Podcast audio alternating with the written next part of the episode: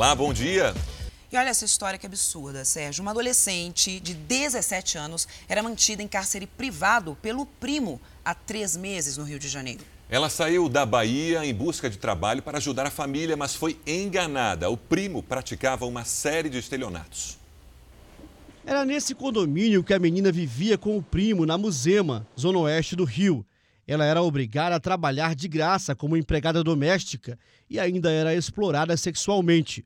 Os próprios vizinhos denunciaram o caso ao conselho tutelar. Quando a polícia chegou, a jovem saiu rapidamente do apartamento e pediu ajuda aos agentes. Dois jovens que estavam com ela e, de acordo com a investigação, fariam parte do esquema de exploração sexual, foram detidos. A menina descobriu que o primo estava envolvido com uma série de estelionatos. Segundo a vítima, ele aplicava golpes pela internet vendendo produtos que nunca eram entregues ao destinatário. O homem exigia da família mais de dois mil reais para liberar a adolescente. Esse caso se assemelha a muitos outros, em que é oferecido à mulher ou à jovem uma oportunidade de trabalho, ela vem em busca de um futuro melhor e acaba se deparando com uma realidade de violência e exploração totalmente diferente daquilo que lhe fora oferecido. A adolescente deve voltar para a Bahia nos próximos dias. O primo, que só foi identificado como Antônio Marcos, conseguiu fugir. Os dois homens detidos vão responder por cárcere privado e abuso e exploração sexual de menores. Três crianças estão desaparecidas no Rio de Janeiro. Fábio Peixoto. Olá, bom dia a todos. Hoje nós estamos acompanhando o drama e a angústia de três famílias aqui em Belfor Roxo, na Baixada Fluminense, que estão procurando três crianças que estão desaparecidas. O caso aconteceu no último domingo, quando o Alexandre, de 10 anos, o primo dele, Lucas, de 8, e o amiguinho, Fernando Henrique, de 11, saíram para brincar por volta das 10 horas da manhã e até hoje não retornaram para casa. A gente está aqui com os familiares no fundo que estão incessantemente buscando informações sobre o paradeiro dessas crianças e a qualquer momento nós voltamos com mais informações direto do Rio de Janeiro para o Fala Brasil. Obrigado, Fábio. Atenção, a semana vai ser infelizmente chuvosa em São Paulo e na região metropolitana. Apesar dos dias quentes e manhãs ensolaradas, como você vê, vocês veem nessas imagens do helicóptero da Record TV, a previsão é de tempo instável, muitas nuvens e pancadas de chuva na parte da tarde. Uma frente fria chega no estado de São Paulo a partir do dia 31 e vai deixar o tempo fechado na virada do ano. O Centro de Gerenciamento de Emergências alerta para os riscos de deslizamentos, alagamentos e transbordamentos de córregos. Aí, olha só, moradores do sul da Califórnia puderam aproveitar um fenômeno raro no estado, hein? A neve. As crianças foram flagradas deslizando em uma colina com a ajuda de pranchas de plástico na cidade de Los Angeles. Já em La Mirada, as ruas e carros ficaram cobertos de granizo. E no estado de Ohio, uma brincadeira bem diferente. Essa família até praticou trenó com dois huskies siberianos. As temperaturas baixas também chegaram à Europa, onde diversos países ficaram sob neve. Na Itália, dezenas de funcionários limparam as vias no entorno da Catedral de Milão, uma das mais famosas do país. No Reino Unido, as crianças aproveitaram o tempo livre para construir bonecos de neve. E na Ucrânia, os resorts de esqui ficaram lotados de turistas, apesar da pandemia de coronavírus. Um menino de 10 anos e o pai foram resgatados no meio do deserto australiano. O carro deles ficou preso nas enchentes que atingiram a região. O grupo que estava com eles percorreu quase 50 quilômetros em busca de ajuda. Os dois foram encontrados sentados no teto do veículo e foram resgatados por helicóptero. O pai e o garoto estavam com mais três pessoas quando o carro atolou. O grupo dormiu no carro e, pela manhã, andou por mais de 12 horas em busca de ajuda. Só o homem e a criança ficaram para trás. Começo do ano, contas mais caras. Você vai ver no Fala Brasil o que pesa mais uma vez no bolso dos brasileiros. E a Prefeitura do Rio de Janeiro decidiu fechar todas as praias por lá, do Leme ao Pontal, durante o Réveillon. As medidas são para evitar aglomerações. A Aline Pacheco tem as informações para a gente ao vivo. Aline, bom dia para você. Bom, soltar fogos e usar equipamentos de som já estavam proibidos. Quais são as novas restrições? Olá, bom dia. Ambulantes e barraqueiros não vão poder trabalhar nem na areia nem no calçadão. As barreiras de trânsito também foram ampliadas. Micro-ônibus, ônibus e vans não vão poder entrar na cidade do Rio de Janeiro no dia 31 de dezembro até às 6 horas da manhã do dia 1. E aqui na Orla também, Leblon, Copacabana, Ipanema, Barra da Tijuca, Recreio dos Bandeirantes, também não vai poder ter circulação de transporte público. Só as pessoas que moram, ou seja, os residentes, que têm que mostrar aquele comprovante de residência. Quem pagou pelo Réveillon em algum hotel ou clube vai precisar mostrar um documento também para passar por esses bloqueios. Agora, quem insistir vai poder, inclusive, ser autuado e enfrentar outros problemas. Com restrições em tantas áreas, em tantas outras cidades aqui no estado do Rio de Janeiro, a rede hoteleira, claro, já está sofrendo com quedas nas reservas. Veja na reportagem. O cancelamento do Réveillon mais famoso do Brasil, atrelado às novas medidas restritivas, fez despencar a taxa de ocupação dos hotéis na capital fluminense. O setor esperava ocupar 70% dos quartos na semana do Réveillon, mas ficou com apenas cerca de 50%. A expectativa da ocupação para janeiro também está abaixo do esperado. A categoria, porém, garante que todas as medidas de segurança estão sendo cumpridas pelos hotéis e que, mesmo diante de um momento complicado, é possível aproveitar o Rio de Janeiro. Eu acho que é uma oportunidade de passar em Copacabana e molhar os pés na praia e deixar 2020 para trás. Milhares de turistas são aguardados para passar o ano novo em Cabo Frio. As praias permanecem abertas para banhistas. Nos hotéis e pousadas, as medidas de segurança sanitária foram intensificadas para receber os hóspedes durante o Réveillon. A taxa de ocupação está em 50%, o que representa a capacidade máxima de atendimento determinada em decreto municipal. Para Natal a gente estava em torno de 70, para Réveillon já estava passando 85, quase chegando nos 90. Quando fomos surpreendidos com o dia 14, o decreto é, de uma hora para outra dizendo que a gente teria que reduzir para 50%. Além das restrições no setor hoteleiro, o município de Cabo Frio também proibiu shows, festas e eventos durante a virada de ano. A tradicional queima de fogos nas praias da cidade também foi cancelada. A gente vende, é, na verdade, para as pessoas que querem sair de casa, querem momentos em família, momentos querem se sentir seguras, e é isso que a gente vende. E as praias do litoral paulista vão continuar abertas, mesmo com a determinação do governo do estado de regressão para a fase vermelha. A repórter Paola Viana está lá no Garujá e tem mais informações para gente. É com você, Paola. Oi, Tatiana, bom dia a você, muito bom dia a todos. Várias cidades aqui do litoral de São Paulo sinalizaram que não vão cumprir a orientação do Estado. São várias cidades que, inclusive no Natal, foram notificadas, ao todo 20 cidades. Essas cidades já divulgaram que vão manter abertos inclusive o comércio não essencial, restaurantes, além também das praias que vão ficar abertas nos dias 1 de janeiro, 2 e também 3 de janeiro. Lembrando que isso vai contra o plano do governo do estado que vai regredir para a fase vermelha nesse período, que é a fase mais crítica. Como eu disse, então, o governo do estado já notificou essas 20 cidades que não cumpriram com as determinações no Natal e enviou uma lista também ao Ministério Público para que alguma medida seja tomada. Sérgio. Obrigado, Paola. Aguardar, portanto, a decisão do MP. Uma mulher foi vítima de abuso ao entrar no carro errado no Rio de Janeiro. Ela chamou um motorista de aplicativo e não conferiu a placa. E, ao perceber o engano, foi atacada pelo criminoso. O medo impede essa mulher de mostrar o rosto. Ela viveu momentos de terror ao entrar em um carro de aplicativo errado. Sem conferir a placa, acabou no veículo de um criminoso. E eu estava muito distraída no telefone, vendo vídeo, e esse carro parou. Eu que dei meu nome a ele, aí eu fui e entrei.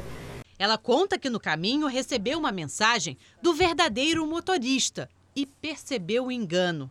Aí ele já foi se jogando com o saque dele no meu pescoço. Que me pressionou contra o, o vidro do carro. A mulher conseguiu escapar do criminoso aqui na estrada da Curicica, uma via pouco movimentada.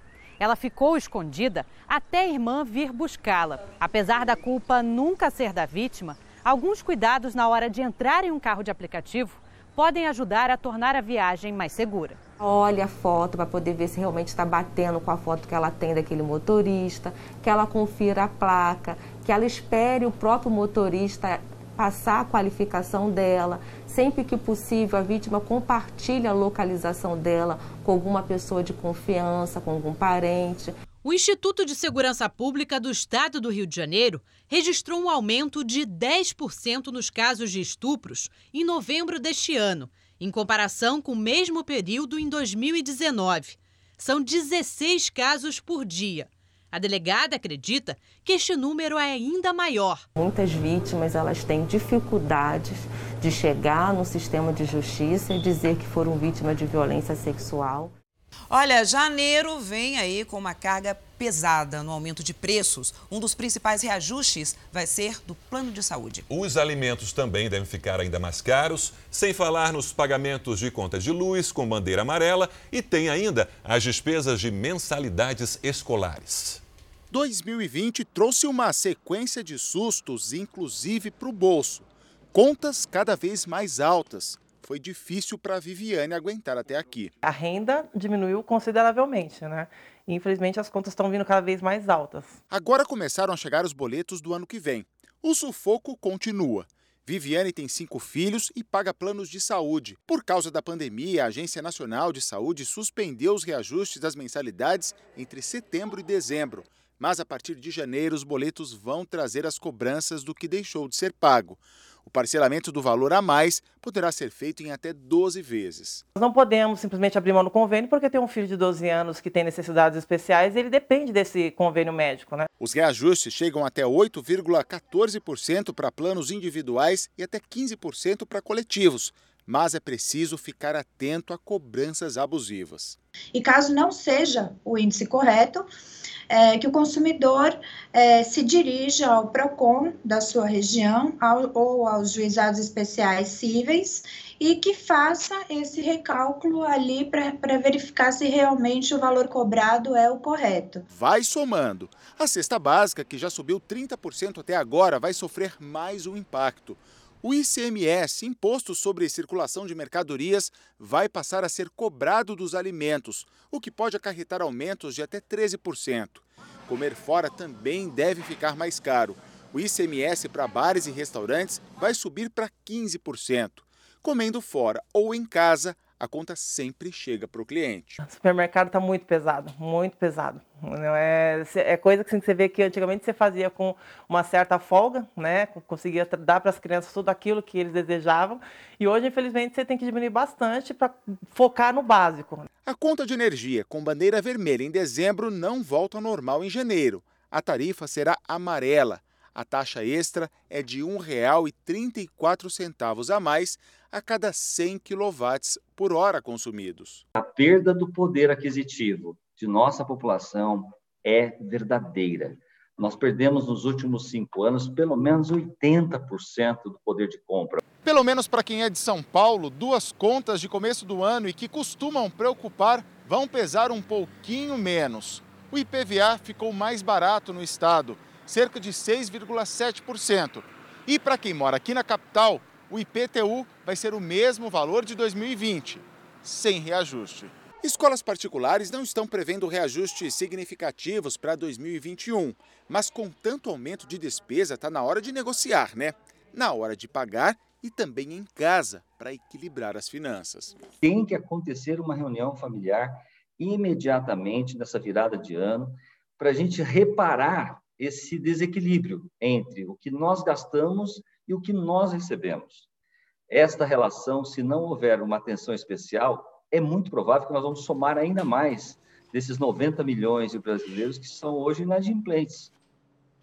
E vem mais aumento por aí. A gasolina e o diesel estão mais caros a partir de hoje nas refinarias. Lívia Veiga. Olá, bom dia. A gasolina terá reajuste de 5% e o litro será vendido para as distribuidoras por R$ 1,84. Já o diesel terá um aumento de 4% e o preço do litro nas refinarias será de R$ 2,02. No acumulado do ano, os combustíveis tiveram uma redução de 13,2%. A qualquer momento eu volto com mais informações aqui do Distrito Federal no Fala Brasil.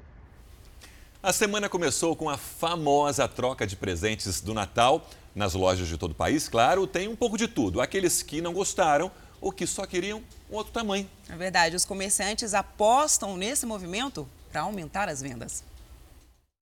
Teve gente que começou a semana com presentes nas mãos, mas para trocar não teve jeito. A Carolina ganhou um calçado que não serviu por pouco. Deu para trocar pelo mesmo modelo, porque a pessoa acertou no modelo, só errou no tamanho. Então, foi do meu agrado o presente. Mas para o pai dela, a situação ficou mais, digamos assim, delicada. A filha acertou no número da camisa, mas não serviu. Por causa da pandemia, a gente parou de fazer atividade física e deu uma engordadinha. Aí o meu número que sempre uso é o 4, e ela acabou comprando o 4. Só que agora o 4 já não está servindo. Então vamos ter que trocar pelo um 5. As trocas podem ser feitas desde que dentro das condições combinadas entre cliente e loja. É sempre importante manter a embalagem, nota fiscal e etiqueta para evitar problemas na hora da troca. Apesar da pandemia, para o comércio o momento é de boas expectativas, de recomeço. O mês de dezembro, assim, realmente foi especial apesar de toda essa pandemia que nós estamos vivendo. Difícil é passar por tantas lojas sem comprar mais nada, né? Claro que a hora da troca é sempre uma oportunidade de gastar mais um pouquinho. Às vezes acontece a gente comprar mais, mesmo na pandemia não é sempre que a gente vem no shopping, né? Então a gente aproveita para comprar mais alguma coisinha. Um asilo clandestino foi fechado por guardas civis municipais em Americana, interior de São Paulo. Os agentes chegaram ao local depois de uma denúncia de maus tratos. As fotos registram o momento do resgate dos idosos. O trabalho das equipes não foi fácil, já que os pacientes não conseguiam se locomover sozinhos e o lugar onde estavam era de difícil acesso. Difícil acesso ao local onde essas idosos se encontravam. Que se acontecesse um algo pior lá de uma casa pegar fogo, é, seria muito difícil é, retirá-los com urgência. A casa de recuperação clandestina funcionava atrás deste portão. Cinco pessoas com mobilidade reduzida ou idade avançada viviam dentro de um porão e em situações precárias. O fato de você encontrar pessoas acamadas, trancadas, sozinhas, sem um cuidado né, integral, isso já mostra que eles não estavam ali sendo bem cuidados, tá? No momento que nós encontramos um dos idosos, tinha um prato de comida, é, restos de comida em cima dessa cama, é, todos os quartos ali tinham um forte odor de urina. Detalhe importante: elas permaneciam trancadas e sozinhas no porão. Os guardas também encontraram uma sacola com remédios. Alguns estavam fora do prazo de validade. E dentro de uma caixa foi verificado, né, uma caixa bem grande com vários tipos de medicamentos, alguns deles vencidos. Todas as pessoas foram trazidas por ambulâncias do resgate e do SAMU para o Hospital Municipal de Americana. Aqui passaram por atendimento médico, por uma avaliação, inclusive de Covid-19. Como estavam bem, receberam alta e foram colocadas à disposição dos familiares. O porão da casa foi lacrado pela vigilância sanitária. A Polícia Civil colheu o depoimento da responsável pela casa. Ela vai responder em liberdade. Mas independe, o respeito aos idosos e ao ser humano em si é, é algo que não pode faltar, né? é o mínimo que a gente pode dar para as pessoas. Com certeza. Olha só, os bombeiros colecionam histórias emocionantes, gente, que vão muito além do salvamento. Você vai conhecer agora três bombeiros que aprenderam lições de vida com vítimas que cruzaram o caminho deles. Uma profissional intensa. A gente não desiste. Onde todo mundo está saindo correndo, a gente está entrando. Quando tinha 17 anos, Érica não sabia qual profissão seguir. Um vizinho, bombeiro, foi a inspiração. A trajetória de salvamentos já dura 24 anos, ajudando pessoas que em algum momento dependeram dela para viver. A vida da Sargento Torres cruzou com a de uma outra família no dia 13 de setembro de 2017.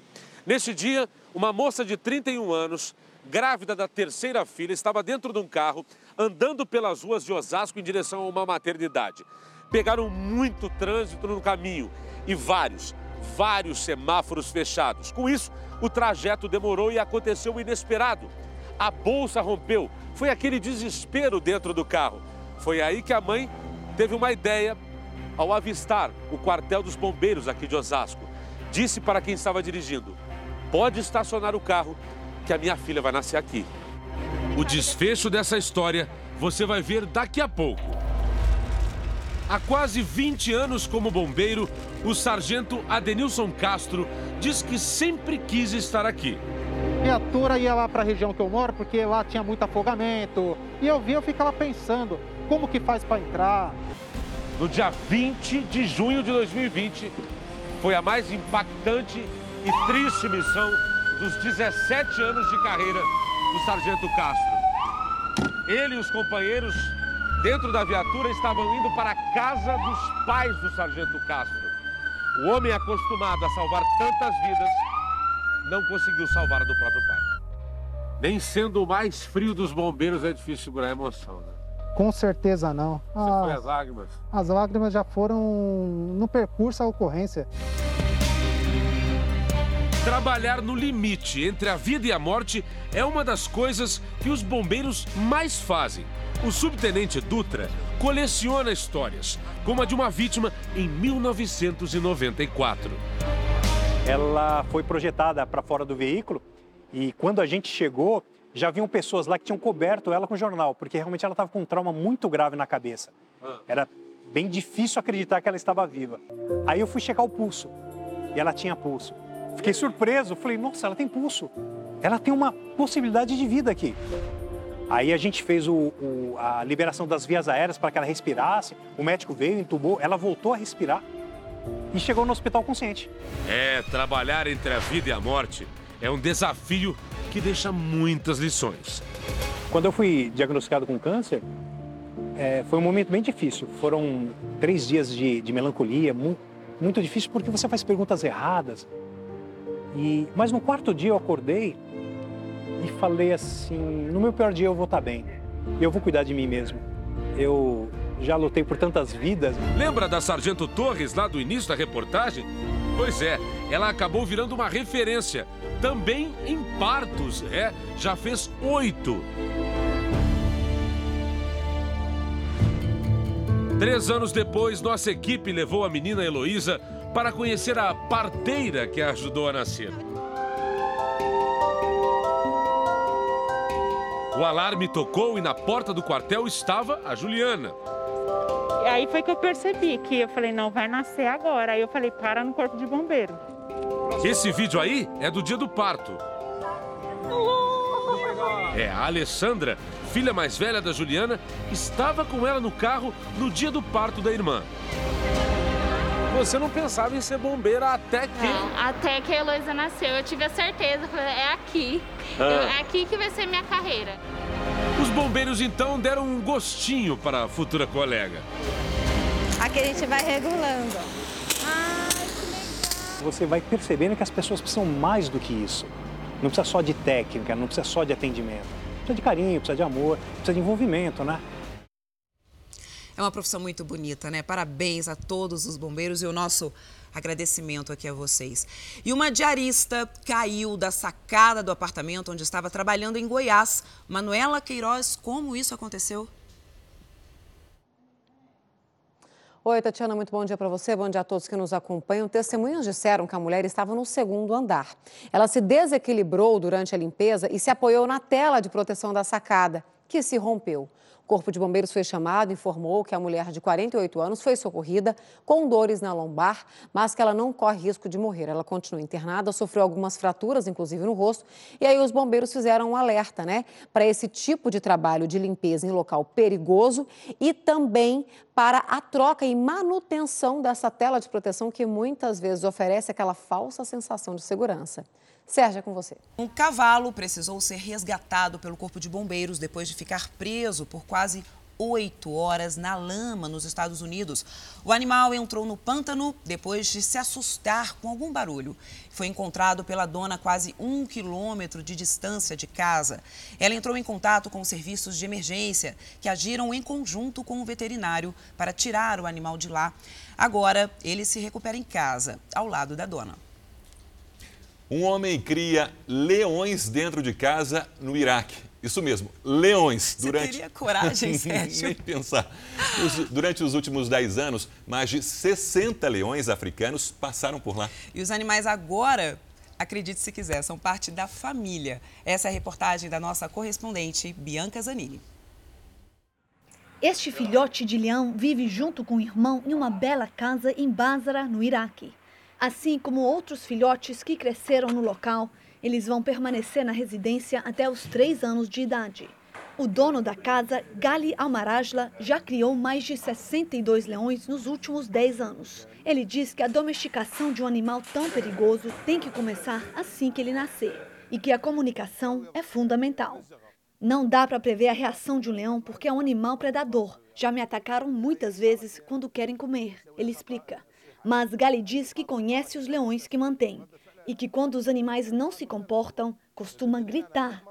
Os leões meio que me respeitam, ele diz. Alguns especialistas alertam que criar leões em casa pode ser perigoso tanto para o dono quanto para o animal. Os leões precisam de alimentos, exercícios e espaços suficientes para crescer com saúde. Mas Gali insiste que os leões são parte da família, como qualquer outro animal de estimação. Só que neste caso há uma característica que aumenta em muitos riscos: a força do animal. Outro diferencial é o valor. Cada leão custa entre 30 e 50 mil reais. Nos últimos 10 anos, Gali vendeu alguns para zoológicos e também para amadores, como ele. Mas a maioria continua sob os cuidados dele mesmo, em um pequeno parque. Visitantes vêm do país inteiro para ver os animais e a entrada custa 10 reais. Muita coragem. Um motorista foi preso ao transportar drogas em um carro da prefeitura de Araruama, no Rio de Janeiro. Ele estava na capital fluminense, a caminho do Complexo da Maré. O motorista disse que levaria amostras de sangue para testes de coronavírus, mas foi descoberto na fiscalização. O motorista confessou que ganharia 200 reais pelo transporte. A prefeitura informou que repudia o caso e que vai punir os envolvidos. Suspeitos de integrar uma quadrilha de roubo de cargas de veículos foram presos em Duque de Caxias, no Rio de Janeiro.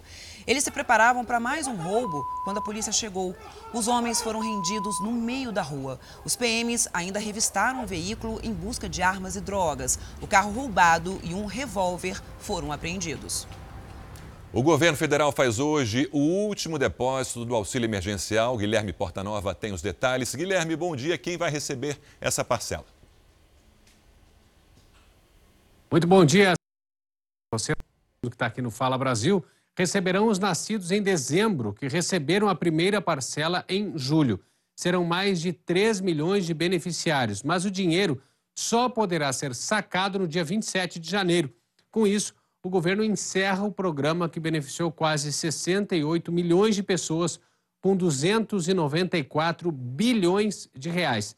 E termina na próxima quarta-feira o prazo para solicitar o saque emergencial do FGTS. O valor máximo é de um salário mínimo, R$ 1.045. A Caixa transferiu os valores para as contas sociais dos trabalhadores, mas quem não movimentou o dinheiro no aplicativo teve os valores corrigidos e devolvidos para a conta do FGTS. Agora, quem ainda quiser retirar esse dinheiro precisa fazer uma nova solicitação pelo aplicativo do FGTS. Tatiana. Obrigada, Guilherme. E a Fundação Oswaldo Cruz deve pedir o registro da vacina contra o coronavírus, produzida pela AstraZeneca em parceria com a Universidade de Oxford, até semana que vem. A Fiocruz vai produzir a vacina que já é garantida em contrato assinado pelo governo federal. O pedido de autorização da Fiocruz junto à Anvisa será feito de forma definitiva e não emergencial.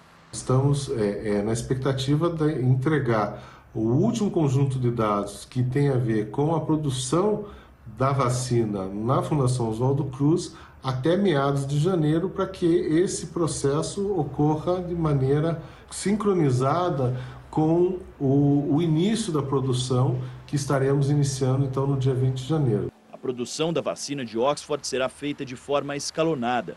Serão um milhão de doses a partir do dia 20 de janeiro. Na semana seguinte, mais 2 milhões. A partir da primeira semana de fevereiro, a ideia é aumentar a produção para 3 milhões e 500 mil doses por semana. A vacina de Oxford é a única que já tem acordo fechado com o governo federal para compra e distribuição no Brasil. O contrato entre Fiocruz e AstraZeneca prevê a aquisição de 100,4 milhões de doses prontas e a transferência de tecnologia da vacina. Até agora, nenhum laboratório fez o pedido de registro nem de uso emergencial de vacinas junto à Anvisa. Mas quatro já enviaram documentos dentro do sistema de submissão contínua, em que os dados são enviados conforme os testes avançam. São eles AstraZeneca, Janssen, Pfizer e Sinovac. Por meio de nota, a Pfizer disse que atendeu às condições estabelecidas pela Anvisa, que exigem análises específicas para o Brasil, o que leva mais tempo de preparação. Informou também que continua em negociações com o governo federal para o fornecimento da vacina que desenvolveu contra a Covid-19. A Anvisa concedeu o certificado de boas práticas de fabricação à farmacêutica Pfizer. Essa certificação vale para as empresas que participam do processo de fabricação da vacina contra a Covid-19, desenvolvida pela parceria entre as farmacêuticas Pfizer e BioNTech. A validade é de dois anos e esse é um dos requisitos para o registro da vacina. Essa mesma certificação de boas práticas também já foi concedida à AstraZeneca e à Sinovac. Um incêndio atingiu uma área de comércio popular no Pará. Várias lojas foram atingidas pelas chamas. O incêndio atingiu estabelecimentos comerciais que funcionavam na estrada principal do bairro do Aurá, em Ananindeua, região metropolitana de Belém. Em questão de minutos, as chamas se espalharam por todo o perímetro. Várias testemunhas correram para a porta das casas e viram de perto a destruição causada pelo fogo. Meu Deus do céu, Jesus do céu. Saiam daí, meu Deus do céu. Foi um momento muito triste. A altura das chamas impressionava quem passava pela área. O calor era intenso e, em questão de minutos, tudo virou cinzas. Os danos foram apenas materiais, não houve vítimas. No total, quatro viaturas de combate a incêndio ajudaram a controlar as chamas. Olha, o trabalho do Corpo de Bombeiros já foi finalizado aqui no local e a gente vai chegar mais próximo aqui desses estabelecimentos para mostrar um pouco de como ficou o local após é, tudo isso ser consumido pelas chamas. Aqui funcionava uma loja de confecções, como vocês podem notar, vários objetos aqui espalhados pelo chão, as paredes desse estabelecimento comercial bastante deteriorado, inclusive existe a possibilidade aí delas desabarem e também ainda focos de incêndio no interior desse estabelecimento comercial. No total, quatro lojas que funcionavam exatamente aqui nessa rua principal do bairro Dorá, aqui no município de Ananindeua, acabaram sendo consumidas totalmente pelas chamas. Perícia será realizada para verificar as possíveis causas do acidente. Nenhuma hipótese está descartada. Ao lado das lojas, um posto de saúde que ainda será inaugurado teve parte da parede lateral comprometida. Para amenizar os excessos da ceia de Natal, especialistas indicam que a saída é uma dieta detox. Vamos ter que entrar para esse time, hein? Correr atrás do prejuízo, até porque vem por aí a ceia de Réveillon. Seu Gilson e Dona Maria decidiram comemorar o Natal de uma forma mais reservada, sem exageros. O problema foi conseguir resistir às comidas e não exagerar na ceia. Não é desperdício, porque a gente guarda, as pessoas vêm, mas sempre há um exagero. Porque Natal também é, é, é, é fartura. Aí você acaba se empolgando e exagerando. A ingestão de bebida alcoólica também é bastante comum nesse período, mas por aqui está tudo controlado. Um litro de vinho nós dois durante o dia todo. É, preparando... preparando a ceia. Esta nutricionista explica que é possível manter uma alimentação saudável nesta época do ano. Nesse período, as nossas ceias em casa são baseadas em comidas mais gordurosas e condimentadas, assim como bebidas alcoólicas e bebidas industrializadas como refrigerantes. Após esse período, é importante que nós façamos uma alimentação mais saudável para que haja recuperação no, da saúde do nosso intestino. E para quem exagerou na ceia de Natal, uma boa dica é optar por alimentos mais leves, livres de açúcar e sal. Especialistas recomendam ingerir bastante água e incluir alguma fruta na manhã seguinte. Isso pode ajudar na digestão e na hidratação do organismo. É importante que haja hidratação para no dia seguinte a gente não sofrer aquela famosa ressaca. Após um ou dois copos de bebidas, é importante realizar o consumo de um copo de água. O casal que não gosta de desperdício também é consciente com a alimentação e já sabe que para não ter problemas com a saúde é preciso controlar o impulso. Acredito que todo mundo tenha feito isso e fará novamente isso para a festa de final de ano. Atenção para essa notícia: uma mulher foi assassinada pelo próprio companheiro em São Paulo. Em apenas oito dias, ocorreram oito casos de violência doméstica de feminicídio na capital paulista e na região metropolitana. Olá para você que está acompanhando Fala Brasil. Eu estou na zona sul de São Paulo, onde uma mulher foi assassinada pelo companheiro essa noite. O casal teve uma discussão e o homem pegou uma faca e golpeou a vítima. Depois disso, ele fugiu e não foi encontrado até agora. E sabe o que é mais triste disso tudo? É que há dois anos ele tentou matar a mulher da mesma forma. Só que na época ela perdoou o homem e até retirou a queixa que havia registrado contra ele. Bom, a qualquer momento eu volto com outras informações de São Paulo aqui no Fala Brasil. A pandemia do coronavírus fez com que as universidades mostrassem a importância da pesquisa e da ciência. Um aplicativo desenvolvido em Porto Alegre vai indicar como o fluxo de pessoas pela cidade pode impactar na transmissão do vírus. É um problema de 2020 que deve seguir em 2021 Ainda sem uma perspectiva de cura, o coronavírus, que tanto assusta, ao mesmo tempo desafia alunos, professores e pesquisadores a encontrar uma alternativa para a prevenção. Em Porto Alegre, um projeto faz simulações e mapeia o fluxo de movimento das pessoas e o impacto durante a pandemia na capital gaúcha. A ferramenta está sendo desenvolvida pela PUC e mostra as dinâmicas dos moradores e como o contágio pode se propagar. Uma tecnologia que pode ser aliada da prefeitura para a elaboração de projetos e protocolos. Hoje em dia, a gente conseguiria gerar uh, as dinâmicas populacionais de Porto Alegre com todas as informações de isolamento social que o poder público poderia ver, a gente poderia dizer, ó, tal hora da cidade, nesses bairros aqui tem tantos por cento das pessoas, as outras pessoas estão em tal lugar. Além de ajudar a entender a situação atual, também é possível ter acesso a dados de outros meses desde o início da pandemia. É importante dizer que o sistema não é individualizado. As informações que interessam aos responsáveis são sobre aglomerações. Por isso, simulações como a retirada de uma linha de ônibus, a realização de um show e até mesmo uma partida de futebol com público já foram realizadas. No Beira Rio ou na Arena, com a capacidade de 80% dos estádios e com alta chance de contágio, a estimativa é de que em cinco meses mais de 60 mil pessoas seriam contaminadas. Números de um estudo que podem contribuir com a sociedade. A plataforma deve ser finalizada no ano que vem.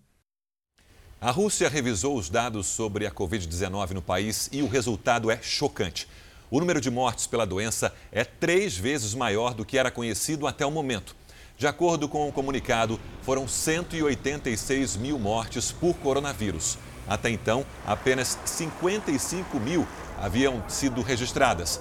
Com os dados novos, a Rússia se torna agora o terceiro país com maior número de mortes pela doença, ficando atrás apenas dos Estados Unidos e do Brasil. E uma empresa se uniu com a Universidade de Kyoto, no Japão, para criar um satélite feito de madeira. A ideia é reduzir o lixo espacial. Se o projeto der certo, o satélite será construído em 2023. Até lá, a empresa vai fazer experimentos com diferentes tipos de madeira em ambientes extremos da Terra. Os satélites de madeira podem ser melhores para a atmosfera porque queimariam sem liberar substâncias nocivas ou deixar detritos. Uma jovem de apenas 17 anos acaba de se formar na universidade e se prepara agora para começar um doutorado nos Estados Unidos. E a grande inspiração dela é a vice-presidente eleita do país, Kamala Harris. A correspondente Evelyn Bastos mostra pra gente essa história. Nas redes sociais, ela é apenas mais uma adolescente divertida e brincalhona. Mas Salina Cartier tem uma vida bem diferente da maioria dos jovens. Entrou na faculdade aos 14 anos e agora, aos 17, acaba de se tornar a pessoa mais jovem a se formar na Universidade de Houston, no Texas. Salina se graduou em Ciências e Psicologia com especialização em desenvolvimento humano. Na universidade, ela também obteve um certificado de empreendedorismo corporativo. Human Development and Consumer Sciences. Salina aprendeu a ler aos dois anos de idade. Aos quatro, já realizava contas matemáticas complexas. E aos sete, estava cursando a oitava série. Ela até passou por algumas escolas públicas, mas grande parte de sua vida escolar foi aprendendo em casa mesmo, através do homeschooling um método permitido aqui nos Estados Unidos, onde os jovens aprendem com o auxílio de um tutor, um professor online ou algum parente. Para Salina, a escolha pelo método de aprendizagem em casa foi fundamental para que tivesse um crescimento intelectual de acordo com o próprio ritmo. De família humilde, Salina trabalhou duro para pagar a universidade. Ela conta que passava as horas livres garimpando livros usados em brechós para depois vendê-los online. Agora, formada aos 17 anos, a jovem se prepara para se candidatar a programas de doutorado. Ela diz que deseja se tornar pesquisadora ou ingressar na carreira política para ajudar no acesso de todos à educação. Eu espero inspirar outros estudantes, mostrando a eles que nunca é tarde ou cedo demais para perseguir seus sonhos, diz Salina students to know that anything is possible. A grande inspiração da estudante é ninguém menos que Kamala Harris, a primeira mulher eleita vice-presidente dos Estados Unidos. No discurso de vitória, Kamala falou diretamente às mulheres jovens e lembrou que elas podem ocupar todos os espaços que quiserem. O governo de Santa Catarina entrou com um novo recurso para liberar eventos e hotéis no Réveillon. O Estado tinha até ontem para retomar as medidas restritivas contra a Covid-19 após uma decisão judicial. Com a liberação do Estado para 100% da taxa de ocupação, os hotéis e pousadas abriram vagas e os turistas garantiram as reservas. Mas, se permanecer a decisão da Justiça, nas regiões em nível gravíssimo, essa taxa cairá para 30%. O setor hoteleiro já sente os prejuízos com vários cancelamentos. No Natal, por exemplo, a taxa de ocupação chegou à média de 37% em todo o estado, uma queda de cerca de 50% em relação ao ano passado. Tivemos muitas demissões, né, tivemos muitas é, é, é, fechamentos, inclusive, de, de, de estabelecimentos que até então não foram reabertos. Às vésperas de Natal, o governador Carlos Moisés publicou na internet uma nota tranquilizando os banhistas. Disse que o uso de máscaras na faixa de areia e na água não será exigido, mas orientou respeitar o distanciamento social. A Procuradoria-Geral do Estado tem investido em várias tentativas para manter a flexibilização durante a temporada. O governo quer derrubar a liminar que obriga o Estado a adotar medidas mais restritivas no combate à pandemia, nesse período em que o mapa de risco está em alerta vermelho em todas as regiões. A PGE já havia entrado com recurso contra a liminar, mas parte do pedido foi negado pelo Tribunal de Justiça de Santa Catarina na última sexta-feira. Agora, a Procuradoria entrou com um novo pedido de suspensão da liminar, afirmando que a decisão causa lesão à ordem administrativa e também a saúde e a economia do estado. Mas o momento ainda é de indefinição, tanto para a rede hoteleira quanto para quem pretende passar a virada de ano aqui no estado. Você vai conhecer agora a história da família Rocha. São nove pessoas que passaram em concurso e trabalham na mesma empresa, o metrô aqui de São Paulo. Inspiração, Sérgio, que surgiu há mais de 30 anos pelo tio, o tio Ivon, que já se aposentou, mas aí influenciou um genro, um cunhado, quatro sobrinhos e três primos. E olha, tem mais gente para entrar nesse grupo, viu? Olha aí o metrô abrindo caminho pelos trilhos subterrâneos da maior cidade do país. Tem alguém de sobrenome Rocha na operação do trem. E também tem no setor de manutenção. E mais uma na cabine de operações. E outros seis espalhados pelas plataformas na função de segurança. É, a família Rocha tá, tá bem presente aí no metrô. Dos nove parentes a serviço do metrô de São Paulo, o Hugo é o que está há mais tempo. Entrei como aprendiz na empresa, né, com 16 anos e estou até hoje, 17 anos e alguns meses. Joyce passou no concurso uma década depois e completou sete anos nessa função. Atenção! É obrigatório o uso de máscara nos trens e nas estações. Ela é a única mulher da família no metrô. Quem que te influenciou a vir para cá? O meu tio, que é o que já está aposentado na companhia, 32 anos, ele falou o quanto era legal trabalhar no metrô, o que ele gostava. O tio Ivon, que se aposentou, incentivou mais gente a seguir carreira no metrô. Um cunhado, um genro, quatro sobrinhos e três primos. Motivava a estar tá prestando os concursos públicos do metrô. Aí no primeiro que eu prestei, eu já consegui passar e hoje sou segurança do metrô há 11 anos. O Denis e o Sérgio Luiz entraram para a equipe há dois anos. Na nossa turma era para ser três primos, mas um dos primos era um, estava em outra empresa que também é voltada para o ramo de transporte público e acabou não vindo, né? Mas agora ele também já está na fila de espera para entrar para a segurança também. Mais tá... um Rocha no metrô, então? Provavelmente sim, porque ele já está aguardando no próximo concurso. Para mim é uma honra, sim, ter bastante gente da, da família, né? a gente se sente incentivado, né? Hoje já tem até filhos seguindo os passos do pai. Cristóvão viu André passar no concurso para segurança há dois anos. Como meu pai é metroviário, como eu tenho primos que são metroviários, eu já sabia como que era a vivência e eu decidi seguir esse caminho também. E apesar da gente não trabalharmos na, na mesma função, que fica um pouco distante, mas a gente sempre conversa de como deve agir em determinadas situações. Como eles trabalham em estações e turnos diferentes, é impossível ver todos juntos durante o horário de serviço. Por isso que este momento aqui é histórico. É a primeira vez que a família Rocha se reúne uniformizada numa estação de metrô. Motivo de orgulho para eles e que merece um registro para a posteridade. Vai guardar essa foto aí? Com certeza. Deixar registrado. Dois irmãos da Joyce também passaram no concurso e aguardam serem chamados para trabalhar no metrô. Quanto mais gente, melhor. É, tenho contato deles aqui, eu me sinto segura com eles aqui na, perto de mim. Atenção para essa notícia: a inflação do aluguel teve uma alta recorde. Olá, bom dia. A inflação do aluguel encerrou 2020 em 23,14%. Essa foi a segunda maior alta desde 2002, quando o índice atingiu 25,31%.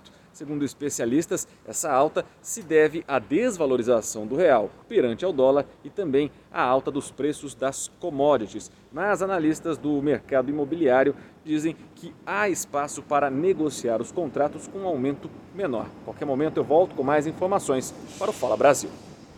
A construção civil sofre os efeitos da pandemia. Os reflexos podem ser vistos no atraso das obras. Mas isso também prejudica o mercado de trabalho. A falta de matéria-prima essencial na construção civil foi determinante para o atraso e, em alguns casos, para a paralisação de obras, deixando muitos trabalhadores de braços cruzados.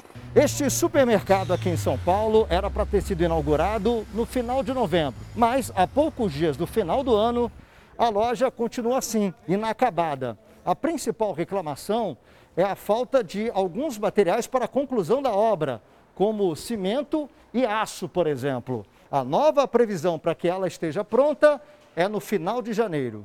A rede de supermercado deixou de aproveitar o maior movimento de clientes que geralmente acontece no fim do ano. Sem falar nos futuros funcionários, que tiveram que deixar o início das atividades para 2021 aproveitando né, a demanda que surge no período de dezembro, as festas, Natal e Ano Novo, podendo também gerar mais emprego, gerando uma opção a mais também para o cliente da região. Mas infelizmente, com o atraso das entregas dos insumos, falta de mercadoria, isso não foi conseguido colocar em prática. A falta do material trouxe problema também para os trabalhadores que dependem do andamento das obras. Questão de mão de obra, muita gente saiu, né? Alguns foi para outros, tentou outros setores, né? Então está voltando, mas um pouquinho mais devagar, né? Empresários que atuam no comércio de material de construção também estão preocupados com o efeito da demora na fabricação e entrega de alguns produtos. Então, essa, esse atraso na demanda do mercado tem ocasionado alguns problemas, principalmente porque como é que você vai pagar um monte de instaladores de azulejo ele não está trabalhando, ele ganha por metro. A previsão do setor é que este sumiço de alguns materiais básicos acabe no ano que vem. A normalização é, entre oferta e procura e mais oferta de, de produtos da construção civil deve acontecer, a gente acredita aí no máximo até abril do ano que vem, no máximo. Aulas, reuniões, shows 2020 vai ficar marcado como o ano das lives. É verdade, teve muito empreendedorismo e diversão também. A ideia de se reinventar virou negócio para muitas pessoas. Pesquisar. Essa foi uma especialidade nossa em 2020. A maior plataforma de buscas online do mundo divulgou o ranking dos assuntos mais procurados no Brasil. E no ano do coronavírus, o resultado não poderia ser outro. No topo dessa lista apareceram o álcool em gel, a máscara e o auxílio emergencial. Mas um outro tópico chamou bastante atenção. Como fazer a sua live também foi um dos assuntos mais pesquisados na rede. Definitivamente, em 2020, as pessoas descobriram uma nova forma de se comunicar. Bom dia, galerinha! Tudo bem com vocês? A gente está aqui agora com mais uma live. Vamos iniciar com aquele assunto que vocês escolheram na enquete da semana. Quem não viu pelo menos uma, não viveu o ano do distanciamento. Os shows dos músicos brasileiros foram os mais visualizados no mundo. A Marília Mendonça que o diga. Pessoa 3 milhões de pessoas cantando esse refrão. 3 milhões e 300 mil espectadores assistiram à primeira live da sertaneja em abril. Teve deslize. Cavalo que abandonou o palco. E até a cantora Ludmilla chegou a errar o passo. Mas seguiu o baile, toda plena. Então, vamos continuar. Tava da onde? Deu alguns brancos também esqueci a letra. E essa aí, você viu? Os meninos do grupo Aglomerou tomaram um susto bem mais sério em Angra dos Reis. A live foi invadida por policiais que procuravam por traficantes. Os anônimos também se reinventaram por meio da internet. As dicas de empreendedorismo da Carol são transmitidas ao vivo em média cinco vezes por semana. Cada live chega a ter cerca de 2 mil espectadores. Eu viajava por todo o Brasil ensinando as pessoas, porém, com o advento da pandemia, eu me vi sem poder viajar e atender as pessoas presencialmente. 2020 também impulsionou a carreira da Jana Moraes como apresentadora de lives de vendas. As pessoas se preocupam muito em parecer profissionais, em parecer apresentadores de TV. Não é nada disso. A internet ela é intimista. Ela tem, as pessoas querem ver o seu lado mais humano. Então seja você. O prefeito afastado do Rio de Janeiro, Marcelo Crivella, conseguiu autorização da Justiça para ir ao enterro da mãe. A decisão foi do presidente do Superior Tribunal de Justiça, ministro Humberto Martins. Eres Bezerra Crivella morreu em casa aos 85 anos. O sepultamento será amanhã no Rio de Janeiro. Crivella cumpre prisão domiciliar e irá à cerimônia com escolta. O famoso estilista francês Pierre Cardin morreu hoje, aos 98 anos. A notícia foi anunciada pela família do designer. Até o momento, a causa da morte não foi divulgada. Cardin revolucionou o mundo da moda com a criação de roupas futuristas. Ele também foi responsável por tornar a alta costura mais popular, com a chamada prêt-à-porter, nome dado às peças prontas para se vestir. Até então, grandes designers só faziam roupas sob medida uma correção, o sepultamento do corpo da mãe do prefeito afastado do Rio de Janeiro, Marcelo Crivella, vai ser na cidade de Simão Pereira, em Minas Gerais. E uma última notícia: o desemprego no Brasil caiu pela primeira vez no ano e ficou em 14,3% no trimestre encerrado em outubro. Mesmo assim, 14 milhões e 100 mil pessoas estão sem trabalho. Os dados foram divulgados agora há pouco pelo IBGE. O Fala Brasil termina agora. Um bom dia para você.